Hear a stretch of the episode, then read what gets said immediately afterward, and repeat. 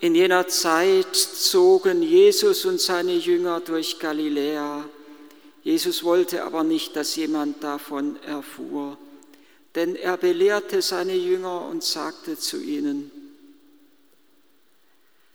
der Menschensohn wird in die Hände von Menschen ausgeliefert und sie werden ihn töten.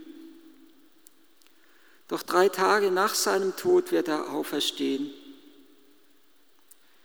Aber sie verstanden das Wort nicht, fürchteten sich jedoch, ihn zu fragen. Sie kamen nach Kapharnaum. Als er dann im Haus war, fragte er sie, worüber habt ihr auf dem Weg gesprochen? Sie schwiegen, denn sie hatten auf dem Weg miteinander darüber gesprochen, wer der Größte sei. Da setzte er sich, rief die Zwölf und sagte zu ihnen, wer der Erste sein will, soll der Letzte von allen und der Diener aller sein. Und er stellte ein Kind in ihre Mitte, nahm es in seine Arme und sagte zu ihnen, Wer ein solches Kind in meinem Namen aufnimmt, der nimmt mich auf. Und wer mich aufnimmt, der nimmt nicht nur mich auf, sondern den, der mich gesandt hat.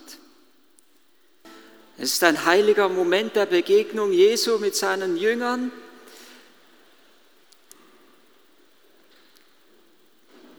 Ja, es ist sogar ein Moment, wo irgendwie etwas von der Intimität zwischen Jesus und seinen Jüngern offenbar wird. Der Evangelist betont es ja ausdrücklich, Jesus wollte nicht, dass irgendjemand davon erfuhr. Jesus hatte nicht vor, eine Presseerklärung abzugeben. Er wollte auch nicht die Journalisten zusammenrufen, um ihnen zu erklären, was seine Zukunftsabsicht ist, sondern ganz im Gegenteil, er wollte seine Heilspläne nicht vor der Öffentlichkeit preisgeben, sondern er wollte sich vielmehr seinen Jüngern mitteilen, seinen Jüngern offenbaren. Er wollte allein sein mit seinen Jüngern. Denn, so heißt es hier, er wollte seine Jünger belehren. Und die Lehre, die er ihnen mitteilt, ist sein eigenes Leben. Die Lehre ist ganz kurz zusammengefasst, sein Leben. Der Menschensohn wird ausgeliefert in die Hände der Menschen, sie werden ihn töten und nach drei Tagen wird er auferstehen. Und die Jünger, so heißt es, sie fürchteten sich, sie verstanden das Wort nicht, sie fürchteten sich jedoch, ihn zu fragen. Sie scheuen sich, irgendetwas zu sagen, denn schon einmal hatte Jesus den Jüngern sein bevorstehendes Leiden angekündigt. Letzten Sonntag haben wir es gehört. Petrus hat sich dagegen aufgelehnt und die Jünger hören, wie Jesus Petrus aufs Schärfste zurechtweist. Sie scheuen sich jetzt noch etwas zu sagen, sie wollen sich so einen weiteren Abfuhr ersparen, könnte man meinen. Oder sie scheuen sich, ihn zu fragen, weil sie spüren, das, was Jesus da ihnen mitteilt, ihnen verkündet, verkündet kann Jesus gar nicht sagen, ohne dass er selbst, selbst innerlich zu beben beginnt. Das, was er ihnen mitteilt, ist so etwas Heiliges und etwas Unnahbares, möchten Sie fast meinen. Meinen Sie, spüren Sie auch, dass Sie nicht sich trauen, in dieses Geheimnis einzudringen. Doch wenn es nur das wäre, wenn sie diese heilige Scheu bewahren würde, so eine heilige Ehrfurcht vor dem Geheimnis, vor dem Mysterium, dann könnte man sagen, wäre ja alles gut. Aber sie gehen ja nicht, sie bewahren diese Scheu nicht, sondern sie gehen fast in die Offensive. Sie gehen eigentlich in eine entgegengesetzte Richtung. Das, was sie tun, ist diametral seinem Plan entgegengesetzt. Er will in die Armut, in die Nacht, in die Entäußerung und sie streiten darüber, wer von ihnen der Größte sei. Es ist so, als würden sie vor dem Geheimnis des Kreuzes nicht nur kapitulieren in dem Sinne, dass sie schweigen, dass sie sagen, das ist eine Nummer zu groß für uns, da trauen wir uns nicht dran, beziehungsweise wenn so ein wenig nach dem Motto, was ich nicht weiß, macht mich nicht heiß. Wenn ich da näher nachfrage, werde ich mit hineingenommen in dieses unsagbare Geheimnis. Nicht nur, dass sie es im Schweigen bewahren, nicht nur, dass sie davor einen Schritt zurücktreten, sondern sie fliehen fast davor. Sie fliehen, sie möchten groß sein und mächtig sein, anerkannt sein. Sie streiten darüber, wer von ihnen der Größte ist. Und Jesus ruft seine Zwölf zu sich. Bei Petrus, als er Petrus zurechtgewiesen hat, weil Petrus sagte, niemals soll dir das geschehen. Und Jesus weist Petrus auf Schärfste zurecht. Da heißt es, er rief die Menge zu sich und er belehrt nicht nur die Jünger, sondern die Menge, alle, die drumherum stehen. Und er sagt, wer mein Jünger sein will, wer ihm nachfolgen will, der nehme täglich sein Kreuz auf sich der verleugne sich selbst, der nehme sein Kreuz auf sich und so folge er mir nach. Und jetzt hier nach der zweiten Leidensankündigung, wo die Jünger wieder eigentlich inadäquat reagieren, nicht sagen, Herr, wir stehen dir bei, wir stehen zu dir, sondern wo sie sich streiten, wer von ihnen der Größte ist. Jetzt ruft er nur noch die Zwölf zu sich. Nicht mehr alle, sondern sie, dass sie bemerken und begreifen, dass sie damit gemeint sind wenn sie schon das erste Mal nicht begriffen haben. Und ein drittes Mal wird er es ihnen noch einmal ankündigen und sie werden es wieder nicht begreifen, denn dann werden sie sich darum streiten, wer von ihnen die besten Plätze im Himmelreich hat. Jakobus und Johannes fragen Jesus, Herr, gewähre uns die Bitte, dass wir rechts und links neben dir im Reich Gottes sitzen dürfen. Und wieder weist Jesus die Jünger zurecht und sagt zu ihnen, könnt ihr denn den Kelch trinken, den ich trinken werde? Er weist sie zurecht, dass es nicht um Macht und Ehre, sondern um Hingabe in der Liebe geht.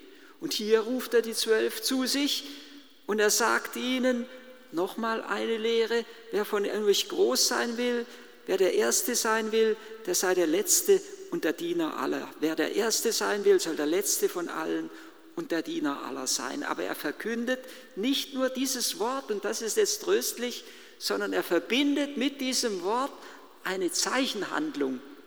Er nimmt ein Kind und stellt es in ihre Mitte und er umarmt dieses Kind. Er nahm es in seine Arme. Er sagte zu ihm, wer ein solches Kind um meinetwillen aufnimmt, der nimmt mich auf. Jesus umarmt das Kind und damit zeigt er doch, dass es nicht darauf ankommt, Rang und Namen zu haben in dieser Welt, sondern dass es darauf ankommt, nie mehr aus der Umarmung Gottes herauszufallen. Darauf zeigt er doch, darin, in dieser Umarmung zeigt er doch, worauf es uns wirklich ankommen muss in unserem Leben. Nicht angesehen, reich, mächtig zu sein in dieser Welt, sondern umarmt zu werden von Jesus, in seine Arme eingeschlossen zu sein. Das ist das letzte Ziel unseres Lebens. Ich erinnere mich, ich habe schon mal gesagt, am 15. August bei der Heimkehr Mariens in den Himmel, wie einer der Jungen, wo dieser junge YouTuber verstorben ist und es war klar, dass er sterben wird und einer seiner Freunde gibt nachher das Zeugnis und sagt, ich habe ihm gesagt, wenn du zu Jesus kommst, dann umarm ihn einfach von mir. Das ist eigentlich das Ziel unseres Lebens, hineingenommen zu sein in die Umarmung des Herrn etwas anderes können wir, brauchen wir gar nicht zu wollen und brauchen wir auch gar nicht zu wünschen. Und wenn Jesus dieses Kind umarmt, dann zeigt er ihnen auch den Jüngern, dass sie ruhig klein sein können. Sie scheuten sich, zunächst heißt es, sie scheuten sich ihn zu fragen. Und am Ende, als er danach, als er sie fragt, worüber habt ihr, habt ihr denn geredet, da scheuen sie sich wieder, ihm eine Antwort zu geben. Sie scheuen sich, ihre Armut vor Jesus zu offenbaren. Sie scheuen sich, ihm zu sagen, dass sie es nicht verstehen, was er meint mit dem Geheimnis des Kreuzes. Und sie scheuen sich, letztendlich zu beichten, ganz klar zu bekennen, dass sie darüber gestritten haben, wer von ihnen der Größte sei, oder darüber zumindest disputiert haben, wer von ihnen der Größte sei. Er hat ihnen sein innerstes Herz offenbart und sie scheuen sich davor, ihr Innerstes, was in ihrem Herzen ist, vor ihm zu offenbaren. Und indem er das Kind umarmt, sagt er ihnen, ihr müsst keine Angst haben, auch wenn ihr klein und gering seid. Ihr müsst keine Angst haben, euer Ich zu verlieren, wenn ihr euch nur hineinschenkt in meine Liebe. Das ist es doch, was wir Menschen immer wieder haben in dieser Welt. Wir haben Angst, irgendetwas von unserem Ansehen, von unserer Macht, von unserem Einflussbereich zu verlieren, dass irgend uns etwas verloren geht. Angst kann die Menschen manipulieren. Angst kann die Menschen klein machen. Angst kann die Menschen in die Knie zwingen. Und Jesus sagt den Jüngern, habt keine Angst. Wir müssten nur vor einem Angst haben, aus der Umarmung mit ihm herauszufallen. Die Kirchenväter haben es ja immer so schön ausgedrückt, dass die beiden Arme des Vaters der Sohn und der Heilige Geist sind. Und bei der Taufe sind wir in die Umarmung des dreifaltigen Gottes, in die Liebe des dreifaltigen Gottes aufgenommen. Nur wenn wir in dieser Liebe Gottes ruhen, haben wir keine Angst in dieser Welt. Nur wenn wir in dieser Liebe Gottes ruhen, können wir diese Liebe auch in dieser Welt offenbaren. So wie, wie es von Jesus heißt, Johannes hat es bezeugt am Beginn seines Evangeliums, dass er der Einzige ist, der am Herzen des Vaters ruht. Er der Einzige, der am Herzen des Vaters ruht. Er hat uns Kunde gebracht. Nur wenn wir in der Liebe des Herrn ruhen, können wir auch die Liebe des Herrn in dieser Welt offenbaren und anderen mitteilen. Und das ist es, worüber wir reden sollen. Worüber habt ihr unterwegs miteinander geredet? fragt Jesus seine Jünger. Ja, sie haben darüber geredet, wer der Größte ist. Und wenn er uns fragt, worüber habt ihr letztens, als ihr euch getroffen habt, miteinander geredet? Wahrscheinlich müssten wir ehrlich sagen, wir haben über Corona oder über die Impfung geredet. Wir haben über die Zukunftsängste geredet oder über die Politik geredet. Wir haben vielleicht über irgendwelche Fußballstars oder sonstigen Größen im Fernseher geredet. Und letztendlich geht es wiederum darum, um unsere eigene Größe. Wer hat Recht? Wer hat die Macht? Und Jesus sagt, wenn ihr eines dieser Kinder aufnimmt, dann nehmt ihr mich auf. Und er lädt uns damit ein, seine Liebe ihn selber als das urbildliche Kind des Vaters in unser Leben aufzunehmen, uns für seine Liebe, auch wenn es eine gekreuzigte Liebe in dieser Welt ist, uns für seine Liebe zu entscheiden. Er lädt uns ein, ihn aufzunehmen und gerade so zur wahren Größe unseres Lebens zu gelangen.